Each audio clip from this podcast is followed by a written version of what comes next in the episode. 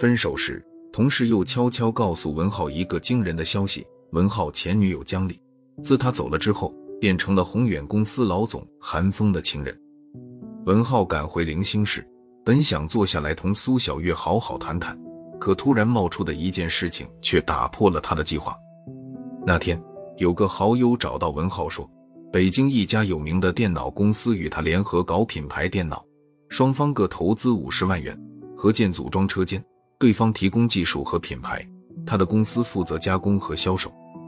可惜他的资金不足，特邀文浩加盟。如果文浩能拿出三十万元，文浩就当甲方董事长，他宁可去任总经理。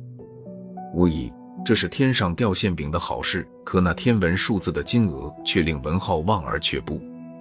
这是让苏小月知道了，他便满口答应干。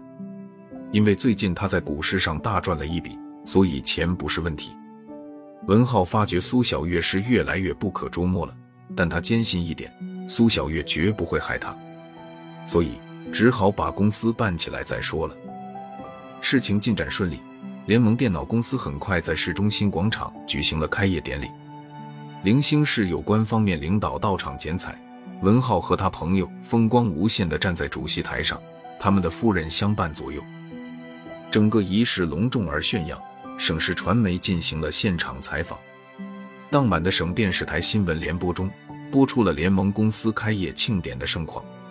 奇怪的是，当苏小月看到电视荧屏上呈现出自己的特写镜头时，她竟突然昏倒在地，吓得文浩不知所措，直抱着苏小月千呼万唤。苏醒过来的苏小月解释说，可能是太累了的缘故。文浩心疼而疑惑地望着她。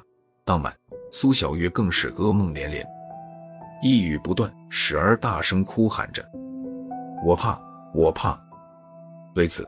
文浩不能不焦急而忧虑起来。一日，文浩到公司安排好工作后，就急着赶回家陪苏小月。傍晚时分，文浩前女友江丽突然登门拜访，这让文浩吃惊和尴尬。寒暄过后，江丽说从电视上知道他们公司开业，特意从省城赶来，一是看看他和嫂子，二是祝公司开业大吉。文浩和苏小月很是感动。临告别时，江丽问文浩：“明天能不能陪他上鸡鸣山去看一看？”文浩不知所措的瞧瞧苏小月，苏小月却不假思索道：“去吧，主随客便，尽地主之谊嘛。”次日清早就下起大雨来，苏小月拿出一件黑色的防寒服，对文浩说：“山里冷，你替江丽带着，说不定用得上。”这就是苏小月被车撞那天穿的衣服，文浩太熟悉了。他接了衣服，打的到宾馆接了江丽，二人乘长途汽车，匆匆赶往市郊的鸡鸣山。空旷的鸡鸣山游人寥寥，这正符合江丽到此一游的意愿，想重温一次几年前在这里给文浩献出初吻的情景。这一天，他们玩得开心而充实，直至傍晚时分，他俩才恋恋不舍地依偎着往回走。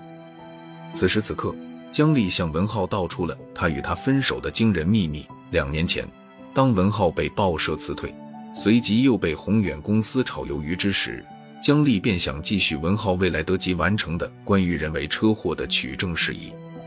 他暗自以交友为名，与宏远公司老总韩风接触，企图从此找到突破口。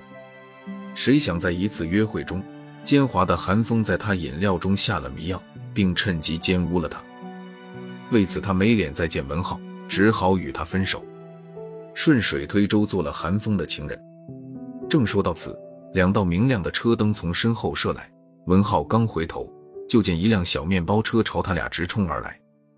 文浩本能的把江离一拉，但为时已晚，车头已把江离撞出一米之外，文浩也被拽倒。仅眨眼之间，小面包车已消失在雨幕里。文浩痛苦万分的把江丽搂在怀里。江丽颤抖着把一个 U 盘交给文浩，便昏死过去了。文浩立马用手机报警。当幺二零、幺幺零车把他们送到医院，江丽已经气绝身亡。文浩做完笔录后，肝肠寸断的回到家，却不见了苏小月。他正想用手机给苏小月打电话，却发现苏小月不知什么时候给他发了短信，请你打开电脑查看你的邮件。文浩正要挂机，恰好有个陌生号码打进来：“你是文浩吗？请你马上来派出所一趟。”当文浩赶到派出所，值班民警把苏小月的身份证递给他，让他辨认尸体。原来苏小月晚上也不幸遭遇车祸身亡。文浩一听。两眼一黑，就昏死了过去。文浩醒来已是次日中午时分。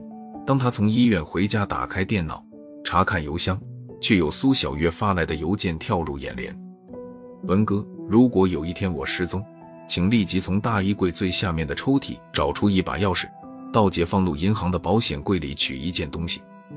你的月月吉日。”文浩从衣柜下找出钥匙。赶到解放路银行，从保险柜里取出电脑 U 盘，回家插入电脑，打开一个文件，是苏小月写给他的信，大意是：文哥，当你看到这封信时，我可能已经被害。其实我不叫苏小月，我叫杨玲，是张泰房地产公司老总杨岩的青梅。